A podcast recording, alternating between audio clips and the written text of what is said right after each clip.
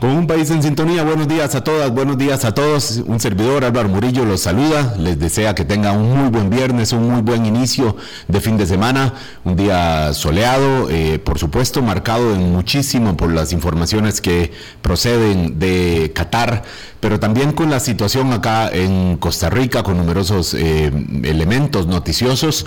Eh, en, este, en esta semana, en donde la directora de este programa no puede cerrar con ustedes a pesar de que tenía muchas ganas de, poder compartir hoy con el invitado del día, porque bueno, cosas que pasan, una caída, una fractura de mano. Eh, bueno, entonces nos escucha ahora desde su casa en espera de que pueda eh, pronto eh, empezar ya el proceso de recuperación. Nada grave dichosamente, pero ciertamente abre la oportunidad para que, para mí, de verdad que sea un honor otra vez volver a estar acompañados por ustedes, por la audiencia de Hablando Claro, por la audiencia de Radio Colombia, allá donde llega esta frecuencia histórica en todos los rincones de este país y muchísimo más allá ahora por las vías eh, digitales y por supuesto con la comunidad costarricense conectada con un interés un poquito mayor en lo que haga Colombia, por supuesto, un poquito mayor digo porque siempre es mucho, eh, en estos días eh, de informaciones sobre la selección de Costa Rica, que según informaba ahora eh, Eduardo Valdares unos minutos atrás, ya está en suelo catarí para prepararse, por supuesto, para la participación en este Mundial de Fútbol. Vamos hoy a hablar con Leonardo Merino. Le quito el, don para empezar, porque además hoy es viernes, Leonardo. Leonardo Merino es coordinador del informe de Estado de la Nación que se presentó esta semana con numerosos, numerosos ángulos para mirar, para reflexionar y sobre todo para actuar, que me parece que es un énfasis especial que trae este informe en relación con muchísimos otros eh, reportes que ha hecho el programa Estado de la Nación y bueno, y estos son algunos detalles que vamos a conversar hoy desde el eh, ángulo, por supuesto, eh, social, el progreso social eh, de, Costa Rica, las dinámicas de, las tendencias económicas y, por supuesto, cómo se refleja esto en el modo de vida de la población o de las poblaciones, si hay que hablar de los distintos grupos, que es uno de los señalamientos que hace este informe. Saludo primero, buenos días, Leonardo. Buenos días y no, muchísimas gracias por la invitación. Espero que Vilma esté bien y se recupere rápido. Un saludo a, la gente que nos escucha. Sí, un saludo eh, para todos. Seguro que se recuperará eh, pronto. Es cuestión de que de que, bueno, haga el reposo que debe. En el caso de Vilma a veces es un poquito complicado, hay que, hay, que advertirlo. Eh, un abrazo le mando, por supuesto. en este día viernes, eh, antes de entrar en materia, eh, Leonardo, hemos conocido en redes sociales una convocatoria que hay para una manifestación aparentemente contra la presencia de población eh, migrante, sí, de, personas migrantes en, aquí en Costa Rica, específicamente eh, por los, grupos que en los últimos meses se han eh, acumulado o se han estancado de alguna forma acá en Costa Rica, grupos de personas venezolanas que por supuesto iban en, en, este camino a través de, de, todo Centroamérica y México para llegar a Estados Unidos, las decisiones en Estados Unidos eh, provocaron un estancamiento.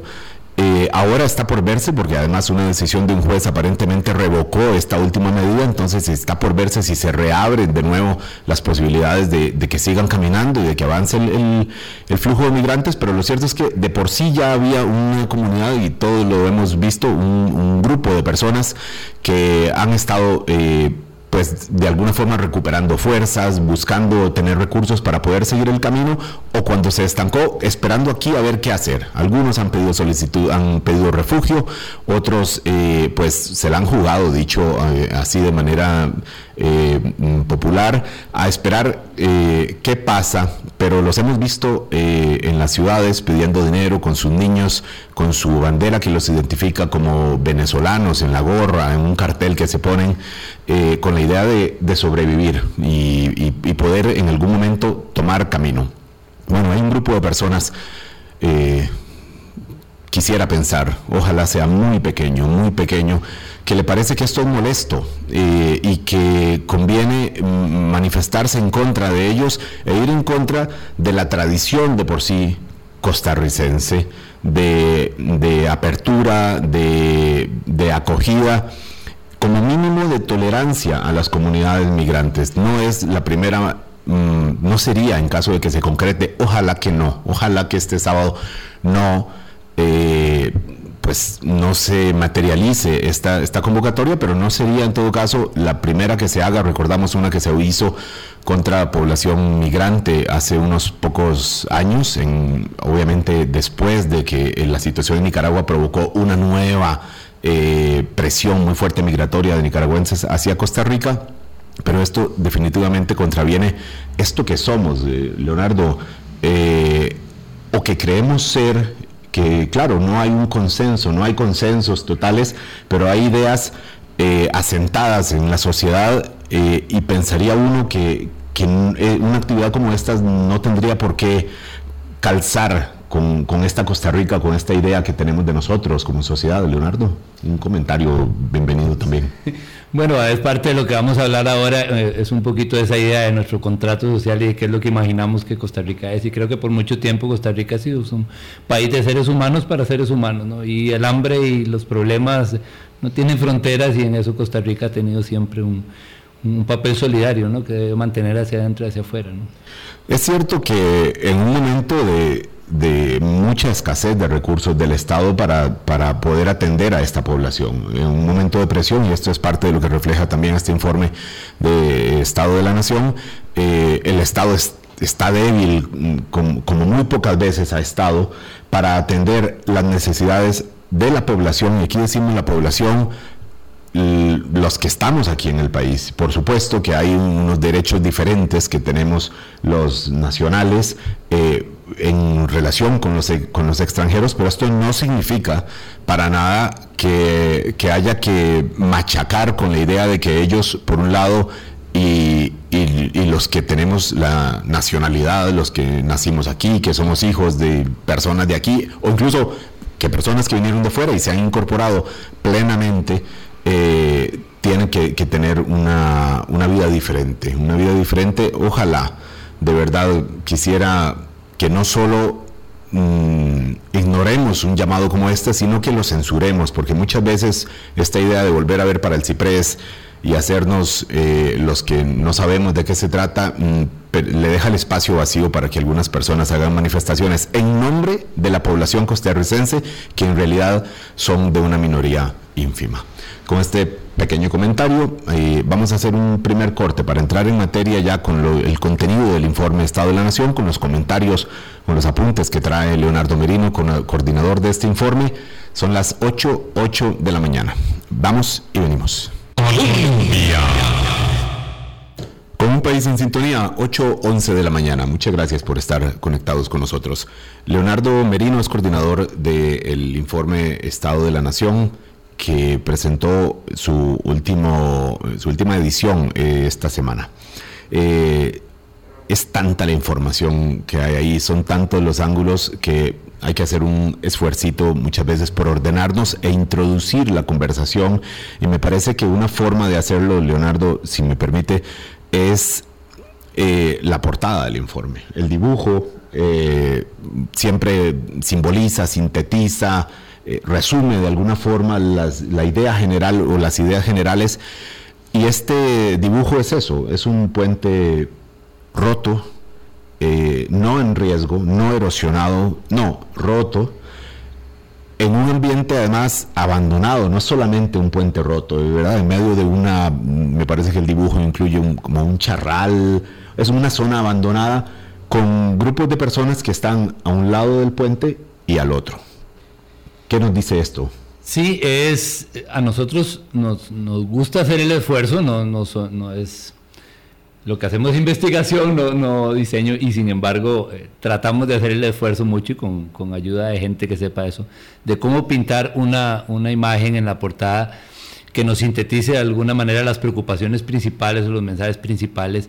Eh, y en esta ocasión, aunque ahorita lo, lo, lo, digo tal vez más, más desarrollado, pero lo que queremos demostrar ahí son un, conjunto de cosas preocupantes y una es particularmente estar el puente roto con gente de los dos lados, es cómo se han deteriorado por, por abandono, por inacción, ¿verdad?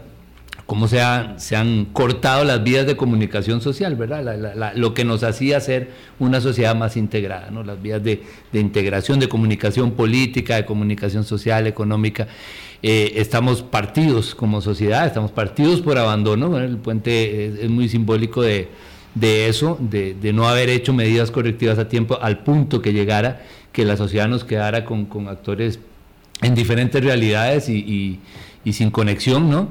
Eh, y, además en una posición en la que se podrían quedar ahí diciendo, bueno, ya está perdido este puente, más bien llevémonos los, pedazos de metal y lo que quede, desmantelémoslo en vez de repararlo, ¿no? Y también la, la, otra opción es, es, la contraria, es la tesis nuestra, más bien la gente que está cada, a cada lado del puente puede ser gente que activamente trabaja en su reconstrucción. Es un poquito la metáfora de reconstruir eh, eh, el puente como, como símbolo de reconstruir el tejido social que hemos, que hemos perdido y que la valoración general de este informe más o menos nos plantea, las bases que nos han tenido unidos durante mucho tiempo, partidas por, por lo que hemos dejado de hacer durante muchos años, ¿no?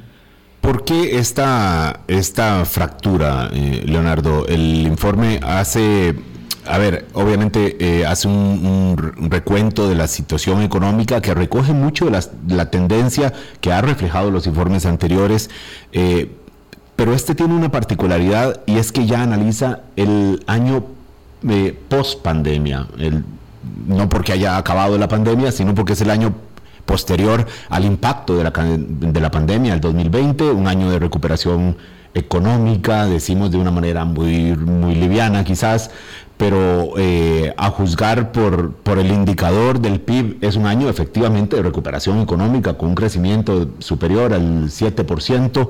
Eh, entonces, que, que, pudo haber hecho pensar de manera, insisto, muy liviana, muy, muy, muy facilista quizás, que el país está recuperando eh, y que volvimos ya ahora sí al, al 2019 a las condiciones que traíamos, que ya de por sí eran eh, preocupantes, eran de deterioro, pero que ya había una, una, esto, una recuperación. ¿Cómo podríamos describir, según lo que eh, contiene el informe, esta supuesta recuperación del 2021, Leonardo? Sí, es, es, importantísimo que el esfuerzo, hace algunos años lo es, pero en este año el énfasis de, de, nuestra presentación del informe, digamos, está muy puesto ahí en comparar la foto inmediata con el largo plazo, porque una de las cosas que hicimos fue, bueno, caractericemos cómo estamos en este proceso de salida eh, eh, de la pandemia, eh, comparémoslo con, con, el largo plazo para ver qué nos dice. Entonces, tenemos un punto de partida. Hay un proceso de salida cuando vemos indicadores que recuperan del principal golpe. por salida de la pandemia no estamos hablando de salud pública, el tema epidemiológico, algo así. Y que, todavía en el mundo hay, presencia y problemas de, la pandemia. Estamos en un proceso de salida que es fácil identificar como lento, ¿verdad? No, no fue al principio, acordate que todos creímos que íbamos a estar dos meses en la casa y que el impacto de la pandemia jamás imaginábamos eh, la profundidad que iba a tener. Es lento, es insuficiente porque no está alcanzando toda la gente. Hay recuperación, no en todos los sectores, no para todos los grupos económicos, para todos los, sectores de producción, para todos los sectores de empleo, para hombres y mujeres, para jóvenes y adultos, para personas sin estudio, con estudios. Son dos realidades, ¿no? Entonces es insuficiente, es desigual eh, y además es incierto, porque además empezamos a salir y de pronto hay guerra, hay aumentos de precios y hay cosas que todavía hace dos años tampoco eh, veíamos venir igual. Entonces es un proceso lento, desigual, incierto, insuficiente. Y en ese proceso lo que nota el Estado de la Nación son tres cosas que me parece son claves. En lo inmediato, temporalmente hablando, ¿verdad? 2021, lo que, lo que pudimos meter del 2022, la primera mitad, digamos, del presente año, en lo inmediato lo que nos queda claro es que a lo que estamos aspirando a volver no era bueno y nos parece normal. Ah. Normal. No, no es lo deseable. Eh, nosotros le, llamamos normalizar resultados contrarios al desarrollo humano. Es decir, el país está normalizando situaciones que estábamos anteriormente, que eran, tenían una, dos, hasta tres décadas en algunos casos, de arrastrarse como problemas serios. Entonces, eh, eh, el, primer mensaje del informe nuestro es estamos normalizando resultados contrarios al desarrollo, humano, malos resultados. Es decir, estamos aspirando a qué bueno sería si ya el próximo año estamos otra vez en 20% de hogares pobres, eso no es bueno. Si la desigualdad la contenemos un poco, pero teníamos 20 años aumentándola. Si volvemos al desempleo prepandemia, que no era, eh, estaba en niveles históricos, digamos, y venía creciendo desde el 2009 de manera marcada, ¿no? Si volvemos a, tirarnos a las calles a consumir petróleo como estábamos haciendo y la pandemia nos paró un poquito eh, por las restricciones. Entonces, eh, la primera idea es que este proceso de salida nos evidencia que estamos normalizando resultados que son malos, estamos, no estamos entendiendo que no es deseable lo que ahora nos parece normal, que son ese tipo de indicadores. Y eso nos lleva entonces a un segundo mensaje que es una preocupación más de largo plazo y más de fondo, que nos demuestra que, estemos dejando pasar, digamos, ese tipo de indicadores, ese tipo de resultados. Nos evidencia que estamos comprometiendo algo más complicado que es el, contrato social costarricense, las bases de nuestra convivencia democrática. No, no quiero ponerme teórico de contrato social y dónde sale esa idea, pero digamos que si un tico, una tica sale y dice, le preguntan de qué se trata Costa Rica, ¿cuál es su, que usted cuando firmó ser costarricense, ¿qué, qué, es eso? ¿Cómo se come?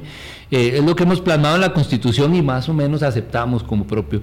Esta es una democracia eh, que tiene un Estado que está obligado a promover la generación de riqueza, pero también su justa distribución, en armonía con la naturaleza. Y, que pretende lograr que el trabajo y el estudio sean mecanismos de movilidad social que hagan que nuestros hijos e hijas esté mejor que nosotros. ¿no? Eso es más o menos lo que podríamos resumir nuestro contrato social. Eh, y este informe dice que estar viendo como normal la situación que teníamos nos hace pensar que estamos eh, abandonando progresivamente este contrato. Y eso sí nos abre riesgos nuevos, algunos de cosas que todavía no hemos vivido, por ejemplo, eh, comprometer la democracia, que todavía es sólida y que todavía la gente apoya en Costa Rica, desaprovechar las ventajas que todavía el país tiene internacionales, como una sociedad abierta, democrática, líder ambiental y otras cosas que, que se pueden comprometer, que, es que eh, por este descuido, digamos. y en ese marco, para no quedarme en la parte solo, solo dura o negativa, todavía es claro, y en esto el informe insiste mucho y hasta trató de hacer un ejercicio propositivo en ese sentido, eh, se pueden hacer cosas, sí, el país tiene bases, tiene, eh, eh, digamos, esta crisis no le pasó a cualquier país, bueno, pasó a todos los países, pero quiero decir, este no es cualquier país, un país de ingresos medios, con una democracia sólida, antigua, con instituciones, un estado de bienestar que le ha llevado servicios a la población entonces es una democracia, sí, pero en problemas importantes que tiene que hacer cosas y nuestra insistencia es hacer cosas en democracia, o sea, con acción política democrática, eh, diálogo, discusión, eh, eh, deliberación democrática, políticas basadas en evidencia y en datos, ¿verdad? Y, y no para el público, ¿verdad? E, eso es parte de lo que se puede hacer. Entonces, pues les digo, a grandes rasgos, eso es la valoración general nuestra. Leonardo, alguien que tenga tendencia al, pesimismo, eh, pues ve estos datos y, lo confirma, lo confirma y tendrá razones para decir no, pues ya este puente roto ya no vale, ya, ya no se puede arreglar.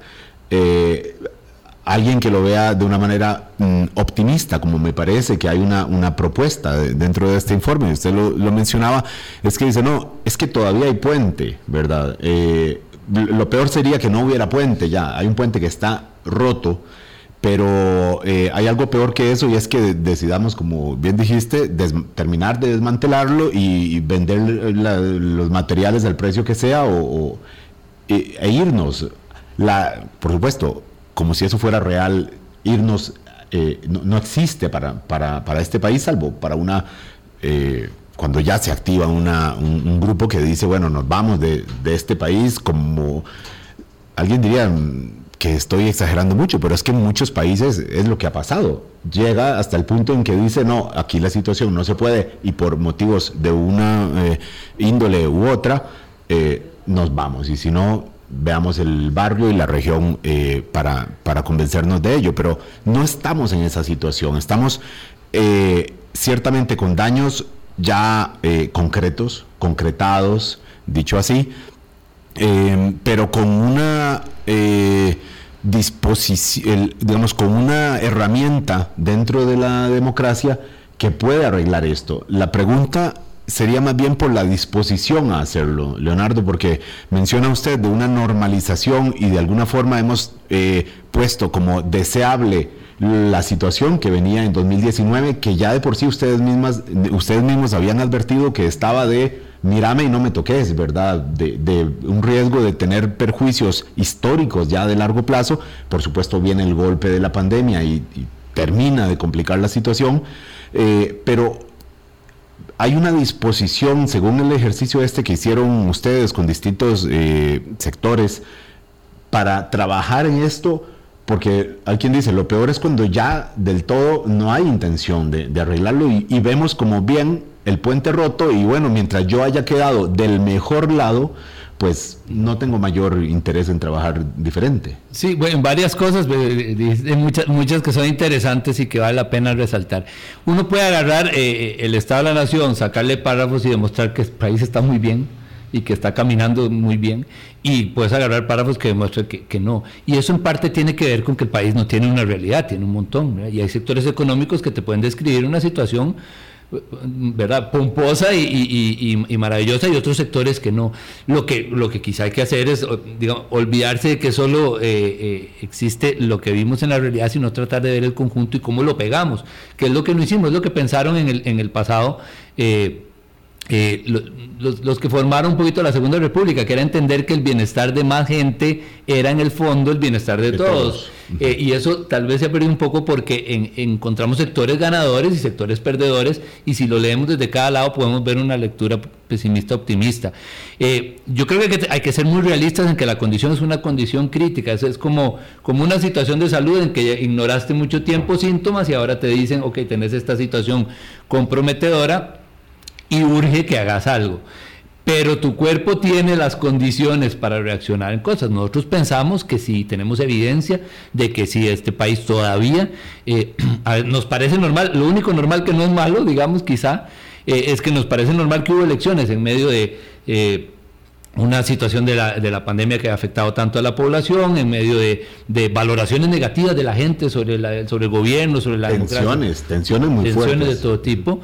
Y sin embargo, tuvimos elecciones limpias, democráticas, aceptadas por la, por la, por la población, eh, eh, con síntomas preocupantes, por ejemplo, el, abstencionismo más alto de, toda la historia de la Segunda República, muy bajos apoyos electorales eh, a, los, a los dos partidos que llegaron a la segunda ronda. Entre los dos suman los apoyos más bajos que se han tenido para, para los que están ahí también en toda esta historia.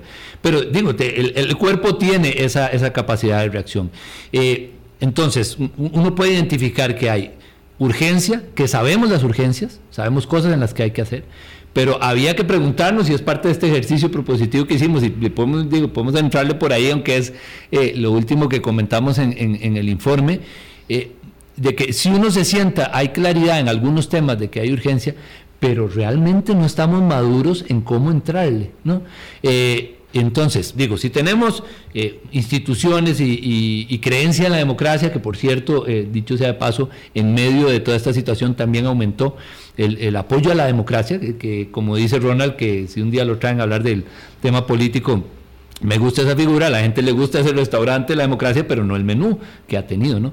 Entonces digo, tenemos esa plataforma, ¿qué necesitamos? Necesitamos partidos que te propongan cosas. Eso no está pasando, ¿verdad? En, estoy hablando solamente de lo que pudimos analizar en campaña electoral. Este, de, cerca de 5 mil propuestas que agarramos de, los partidos que, que, que quedaron con representación legislativa, solo 90 de 5 mil, estoy hablando de realmente eh, casos muy, muy, muy excepcionales, son propuestas que te dicen cómo van a resolver el problema. Entonces, digo, hay claridad sobre algunos problemas pero no cómo. ¿Qué hicimos nosotros tratando de aportar desde la perspectiva de un centro académico? Nosotros no somos los que soplamos al oído de las autoridades o, los que hacemos recetas de qué es lo que hay que hacer, no es nuestro papel. Señalamos desafíos, tratamos de explicar los problemas y de generar herramientas que permitan mejorar la discusión, eh, la participación ciudadana con información y la toma de decisiones. Entonces, lo que hicimos fue sentar gente que sí está metido en ese rollo, gente de instituciones públicas, personas expertas de, la academia, de sociedad civil, de empresa privada, y les dijimos, ok, aquí hay un problema, pusimos cuatro casos, discutan, con, e, e, cómo resolver ese problema, ¿no? Eh, pusimos cuatro problemas, pero te voy a poner tal vez dos ejemplos eh, extremos, ¿verdad?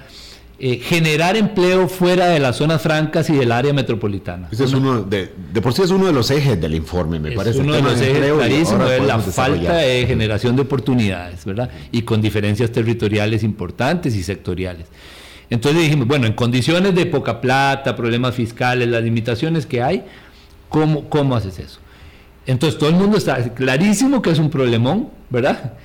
Pero nadie sabe dónde o digo, cada uno sabe dónde desde su perspectiva, pero generar consenso sobre cuál es realmente el problema a resolver, cómo debe ser la rectoría para, para, estimular el desarrollo productivo, cómo mejorar el desempeño de las instituciones, cómo financiar eso, no hubo consenso en ninguno, en ninguno de los temas.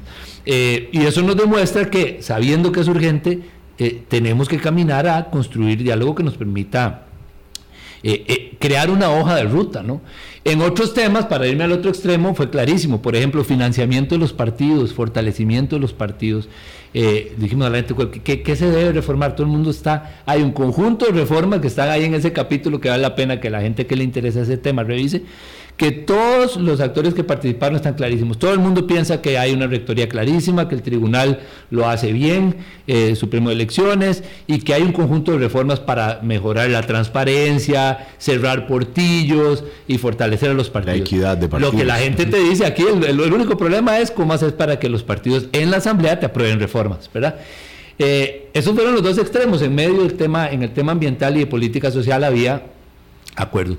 Pero ¿qué fue lo importante de ese ejercicio? Primero nos demuestra que uno, primero que no es una, varita mágica, sentar a hablar es un primer paso, pero no necesariamente te lleva con claridad. Por eso cuando la gente me dice que, digo, no hay presentación que no haya alguien que me lo dice, y, con todo respeto eh, se lo respondo siempre, ¿de qué sirve estar diagnosticando, verdad? ¿Para qué, para qué eso? No, vieran que si creemos que ya está claro qué hay que hacer, ¿qué hay que hacer? No cuál es el problema de atacar, sino cómo no es tan cierto, ¿verdad? Todavía no estamos ahí. Por ejemplo, en este tema, si usted le pregunta a alguien del MAG, ¿verdad? O a alguien de una empresa privada, en este tema, perdón, de generar empleo, si usted empieza, eh, le pregunta a un empresario de la zona norte o de la región Brunca o de San José, ahí usted puede tener tres versiones diferentes de qué hay que hacer. Y si le pregunta a alguien del MAG o del COMEX, también son dos, dentro de la misma institucionalidad puede tener dos universos totalmente distintos, ¿no? Entonces, sí, se pueden hacer cosas, sí hay una plataforma, eh, eh, el pesimismo no tiene que ganar, el, pesimismo tiene que preocupar para ocuparse en hacerlas, eh, pero pero el país todavía tiene una, una, una capacidad de reacción y, si no, pues si realmente sería apague y vámonos, si no es la posición de este informe, la posición más bien es sacudir un poco y, tratar de que, de que generemos debate, discusión y busquemos soluciones. Ni es la posición de la sociedad en general, eh, Leonardo, pensaría uno que incluso algunos sectores con cuyas posiciones uno realmente eh, se sienta a llorar, hay que entender que algunas de esas posiciones son genuinas, efectivamente. Y claro, y muchas veces lo vemos desde nuestra propia realidad, desde nuestra burbuja, privilegios, barrio, provincia, mm, eh, situación económica y, y, bueno, por eso es valioso y por eso no quería dejar de mencionar este, este ejercicio porque lo que hace es reafirmar que efectivamente hay posibilidades y hay voluntades para, arreglar este puente roto. Ahora, uno de los ejes eh, que mencionábamos ahora es el del empleo. ¿Por qué? Porque refleja, ahí se refleja la situación económica, eh, y por supuesto es un factor del, del, modo de vida de, los hogares, porque es eh, su fuente de ingreso, el empleo, no otro, salvo los más, más, más eh, los estratos con más necesidades, que ahí es cuando el Estado eh, debería eh, sostener y está teniendo más dificultades en buena medida porque también la situación del empleo debilita la capacidad del Estado de atender a estas poblaciones. Vamos a ir al corte y volvemos con algunos detalles más de qué es lo que ha pasado con el empleo en el año 2021 y qué es lo que refleja este Mm, comillas, recuperación o estas distintas recuperaciones que hemos podido observar en el año posterior a la pandemia. Leonardo Merino, coordinador del informe Estado de la Nación, hoy con nosotros, 8.33 de la mañana. Con un país en sintonía, 8.35 de la mañana.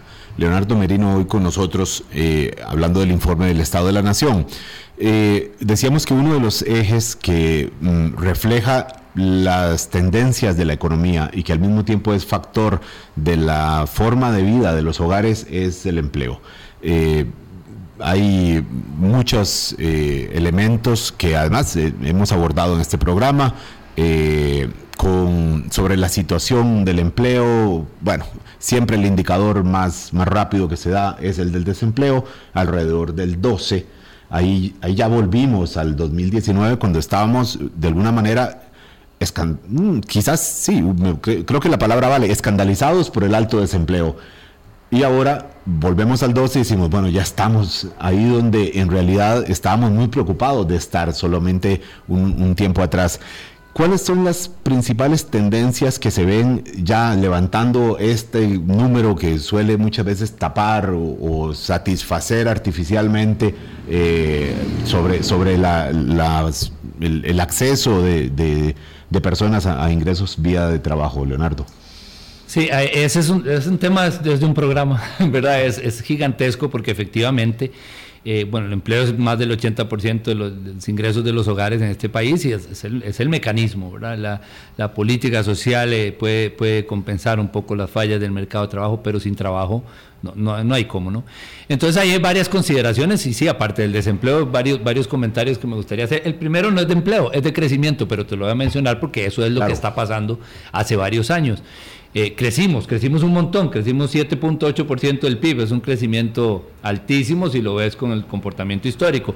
Claro, eh, como dicen las personas expertas en esto, es un efecto rebote de que habíamos caído más del 4% y de pronto el crecimiento desde ese eh, orificio en el año 2020 pues nos hace tener un crecimiento altísimo y ya las proyecciones dicen que vamos a cerrar este año y probablemente el que sigue con niveles promedio de un crecimiento moderado que teníamos. Pero ¿por qué menciono eso? Porque desde hace años este país desconectó crecimiento y generación de empleo.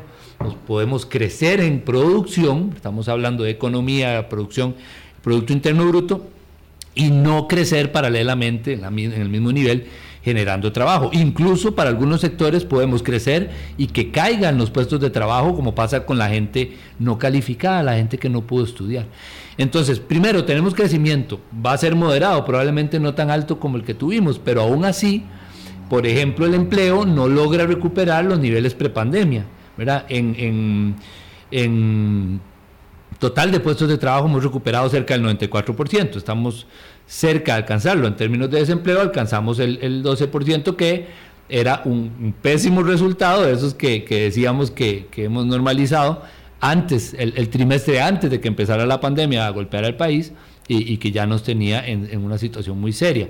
Entonces, eh, no hemos recuperado empleo igual que hemos recuperado eso, pero además lo, hemos, lo que hemos recuperado, si lo vemos sectorialmente o lo vemos en grupos sociales, es muy desigual, ¿verdad?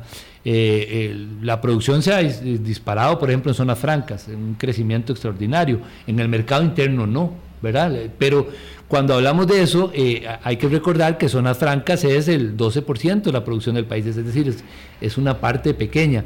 En la, en la zona Perdón, Leonardo, un detalle que no, lo vi dentro de la exposición que, ustedes compartieron con, nosotros, y es eh, incluso el empleo en las zonas francas, que es el, sector que, que, mejor le va, ahí se recuperó, ahí sí se recuperó 100% eh, o mejoró o, quedó faltando hasta donde ustedes pudieron registrar? Vieras que casi ningún sector, casi ningún sector, hay una excepciones muy pequeñas, recuperó producción y empleo.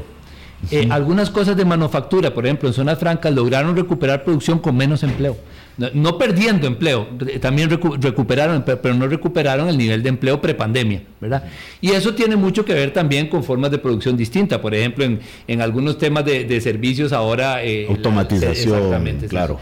Entonces, sí, hay, recuperación, pero no al nivel prepandemia, lo cual, eh, si uno agarra el indicador siendo positivo, también te indica más productividad, en el sentido tradicional de entender que producís más con, menos gente pero no es buena noticia para quien ocupa trabajo en esos sectores, ¿verdad? Claro, claro. Y en el, y en el otro caso no. Por ejemplo, ¿cuáles sectores sí recuperaron producción, pero no empleo. Bueno, el, agro, sobre todo el enfocado en, exportación, la manufactura eh, particularmente, y cuáles no recuperaron ni producción ni empleo. Sectores donde trabaja mucha gente, por ejemplo el comercio, por ejemplo, el que menos ha recuperado producción y empleo a nivel prepandemia, estamos hablando, eh, son los ligados con el turismo, como hoteles y restaurantes. ¿verdad? Esos todavía están muy lejos de los niveles de empleo y de producción que tenían, eh, el transporte eh, eh, y otros sectores. Es decir, hay sectores de la economía muy partidos, hay recuperación de empleo en algunos, pero no al nivel prepandemia, no han recuperado el, nivel prepandemia, con muy, muy, muy escasas excepciones, y, eso tiene, digamos, ojos diferentes, lo vamos a ver con ojos diferentes dependiendo del sector de la población. Por ejemplo, y, aquí voy a, primero por sectores y después por otra cosa, plantear algo que es, es muy importante que entendamos sobre la informalidad del trabajo. Eh, entre hombres y mujeres eh, han recuperado más hombres que mujeres al nivel prepandemia, que insisto, no era bueno, ¿verdad? Eh, han recuperado más hombres. Entre empleos calificados y no calificados, gente con estudio y sin estudio, han recuperado más los que han estudiado. De hecho, la gente calificada está casi en el nivel antes de la pandemia, está ahí en el nivel prepandemia los no calificados no, las mujeres también van atrás y en sectores territoriales, por supuesto, la situación es eh, todavía más notoria y la gente joven, joven en el sentido legal de la palabra que es a 35 años, que es como se define la persona joven, eh, la gente joven con relación a los adultos, adultos también va atrás, ¿verdad? No ha recuperado los niveles de, empleo. O sea, con esto lo que usted está diciendo es que las desigualdades en empleo que ya eran groseras, ahora son peores. Exactamente. Hombres con mujeres, personas con estudios versus personas que no tienen estudios, eh, zonas urbanas y frente a rurales o centro del país frente a periferias, no sé cómo lo, diríamos, o eh, personas adultas frente a personas jóvenes. Ahí es donde nosotros insistimos mucho en que había que comparar esta foto con el largo plazo, porque lo que te das cuenta es que eh, la situación te demuestra eh, rezagos que venías arrastrando y desigualdades que venías arrastrando desde, desde hace tiempo. La pandemia te los potenció, ¿verdad? Digamos, cuando ves el golpe que tuvo sobre el desempleo entre hombres y mujeres, aumentó la brecha un montón. Pero ahora que hay que recuperación, que hay recuperación, te das cuenta que la recuperación te sigue manteniendo esa, esa tendencia. Y con personas jóvenes y con personas eh, sin estudios también, ¿no? Y si ves, por ejemplo, entre población urbana rural, la población urbana que tuvo un golpe enorme en pobreza en el 2020, en 2021 y 2022, con la medición que acaba de salir, ha mejorado en ambos años, ha vuelto casi a los niveles normales, que insisto, no son buenos, que traía. En cambio, la población rural tiene tres años de ser más pobre cada año. Creció en el 2020, creció en el 2021 cuando ya había recuperación en el conjunto del país y creció en el 2022 también con más recuperación en el conjunto del país. Es decir, realmente la recuperación es muy partida. Y en empleo eso está generando un fenómeno muy, muy, muy complicado porque además tiene que ver con el futuro, no solo con hoy, los ingresos de hoy que es el disparo de, una informalidad y de un trabajo de muy mala calidad. Eh, si comparamos por, tipo de, por el tipo de empleo, si es asalariado o si es independiente, el asalariado todavía no alcanza los niveles prepandemia, bueno, con los datos a inicios de este año. Pero hay más gente, más población ocupada que antes de la pandemia trabajando independientemente, ¿verdad? Y la mayoría de esa trabajando independientemente en trabajos que no le generan ni siquiera el salario mínimo. ¿Verdad? Que todavía, digo, se, uno se imagina independiente, no, hay que imaginarse al gran emprendedor que logró crear una empresa y le va muy bien.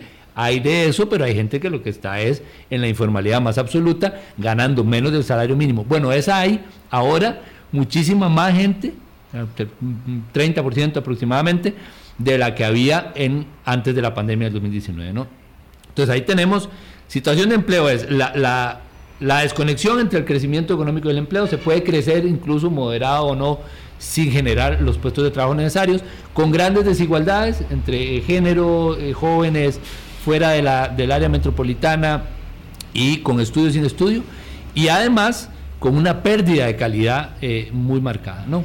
Eh, y esa pérdida de calidad te afecta la seguridad social, porque hay gente que no está cotizando, su futuro, ¿verdad? porque hay gente que no está garantizándose una pensión, eh, etcétera. ¿no? Entonces, el problema, es, el problema del empleo es todo eso que estoy diciendo sumado a que la calidad no te garantiza buenas condiciones. Eso con el futuro. Ahora, el presente, por supuesto, eh, hay un impacto en, el modo de vida de los hogares. Eh, Leonardo, solemos de nuevo reducir la situación social del país a un indicador y es la pobreza, eh, que ya es triste, porque además ha aumentado, porque además era grave, porque además la pandemia la complicó más, no solo la aumentó, sino que la complicó más. Y entonces decimos, bueno, 23% de pobreza, bueno, sí, pero bueno, era 26 del año pasado, después de la pandemia, menos mal, bueno, eh, si empieza a verse los números ahí, obviamente hay, eh, como bien decías, una pobreza mayor en la zona rural, una pobreza mayor, por supuesto, en las personas con, sin estudios más bien, y una pobreza mayor en hogares eh, jefeados por, una mujer, etcétera. Pero hay otro elemento más allá de la pobreza para mirar, porque a veces decimos, bueno, una vez vemos la línea de pobreza, lo que pase de ahí para arriba, todo bien y me parece que ustedes ponen un énfasis en este informe que es muy importante y, es, no, no todo bien después de, la línea de pobreza, porque hay casi otro tanto de la población expuesta, presionada o amenazada por eh, esto, por el riesgo de no poder llegar a fin de mes. Porque hay una población flotante que entra a la pobreza un año, que sale al día siguiente en buena medida por la inestabilidad y la incertidumbre laboral, eh, y, bueno, entonces hay que hablar de hasta un 45% según el, parámetro que se use de una población que está en problemas económicos, Leonardo. Sí, eh, lo que estás diciendo es clave en, dos sentidos. Primero, si quitamos los porcentajes y hablamos de gente de carne y hueso, por ejemplo, el 2022, que acaba de mantenerse el mismo porcentaje que en el 2021, 23% de, de hogares, estamos hablando de 16 mil más. Claro, por volumen, números absolutos. Eh, eh, son personas que entraron a la pobreza y si nos interesan personas, como a, veces medimos cuando conviene, eh, usamos porcentajes por comodidad, pero hay que tener clarísimo que personas de carne y hueso hay más, personas pobres entre este año y el anterior, este, y que la caída del peor indicador que fue en el 2020, en medio de la pandemia, 26%, no significa que estamos bajo, porque estos tres años son, si lo ves desde el año 94 en adelante, los peores años en materia de, pobreza. Y a eso sumarle lo que, lo que estás diciendo, que eh, hay varios indicadores que se usan para medir vulnerabilidad, que es que mm, de, pronto vos superás por un, un, cierto monto la línea de pobreza y no apareces como hogar pobre, pero estás en el filo de la navaja o en una condición en la cual un aumento de precios, eh, como, como ha, sucedido ahora recientemente, la pérdida del empleo de una persona, o recorte de horas extras, por ejemplo. Exactamente, ya te mete. Eh, de los varios indicadores menciono uno que es, que es, que es el que usa CEPAL, que es si, si el hogar recibe 1.8 veces, o sea, un poquito menos del doble, digamos, de de la línea de pobreza. Eh, y eso se considera un hogar vulnerable a la pobreza. Sumando ambos, efectivamente, estamos casi, casi la mitad de los hogares del país, 45% de los hogares del país o son pobres o son vulnerables. Ese grupo vulnerable son 360 mil hogares donde hay que tener un ojo muy fino de no descuidar, por ejemplo, que, haya atención de la política social, que se puedan cubrir algunas necesidades, porque si no también estás ahí hablando de, de una vulnerabilidad mayor que te puede disparar eh, la pobreza más si no hay soluciones de fondo que, generen trabajo, oportunidades, ingresos. ¿no? Entonces, sí, eh, eh, el indicador es, engañoso, hay que pensar, por ejemplo, entre el año pasado y este, que es más gente de carne y hueso que entró a la, a la pobreza y además que hay un sector muy vulnerable, ¿verdad? y que está, estamos hablando de casi la mitad de los hogares en condiciones así. Con otro elemento que mencionan ustedes en el informe, Leonardo, y es la eh, eh, debilidad mayor que tiene el Estado para no solo impulsar políticas, porque hay que invertir, finalmente hay una inversión ahí financiera para eh, dedicar a, políticas de, empleo a los sectores distintos, empleo focalizado según qué población, porque ya han mencionado muchos expertos que la forma más rápida de fracasar es pensar en una política de empleo para todo, para todo el país, que por pequeño que sea el nuestro, eh, tiene muchas realidades dentro. Eh, pero quiero decir, es un Estado más débil.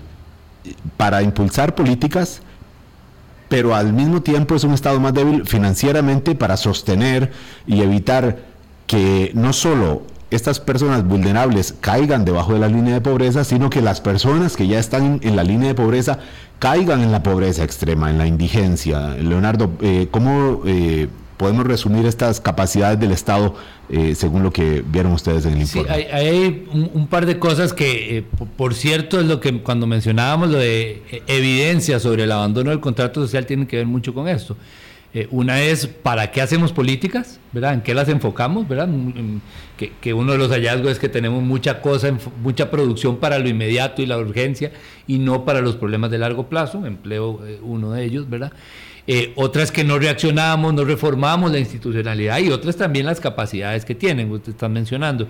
Eh, el país tiene varios, varios elementos que han estrujado muchísimo la capacidad. La financiera es una, ¿verdad? Y la otra es la reforma institucional y la eficiencia, ¿verdad? Que son dos, dos temas que no necesariamente se resuelven juntos, ¿verdad? No solo es más plata, ¿verdad? A veces cuando uno dice que no se puede debilitar, la gente te dice, pero no hay plata. Bueno, pues se puede hacer mejor también, ¿verdad? Eh, hacer reformas que no habiendo plata permite que las instituciones funcionen mejor para adaptarse a los nuevos tiempos, para, para mejorar sus entregas de, bienestar ¿no? y sus servicios.